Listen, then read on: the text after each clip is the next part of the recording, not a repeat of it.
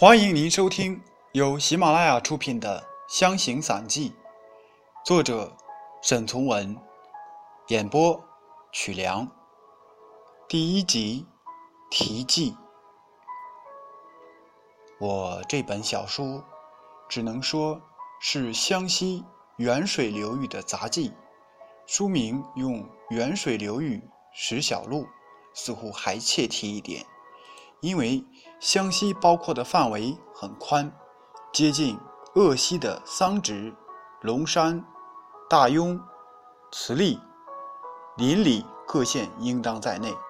接近湘南的武冈、安化、遂宁、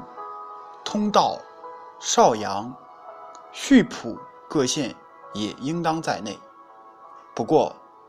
一般的记载说起湘西时，常常不免以沅水流域各县做主体，就是如地图所指，西南公路沿沅水由常德到晃县一段路，和酉水各县一段路。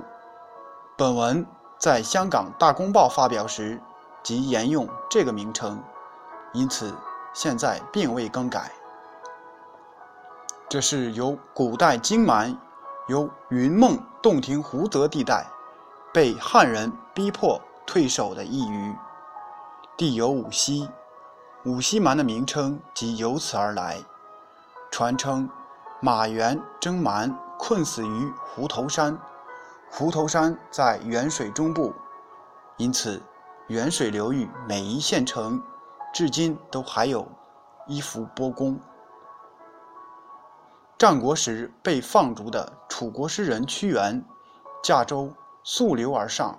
许多地方还约略可以推测得出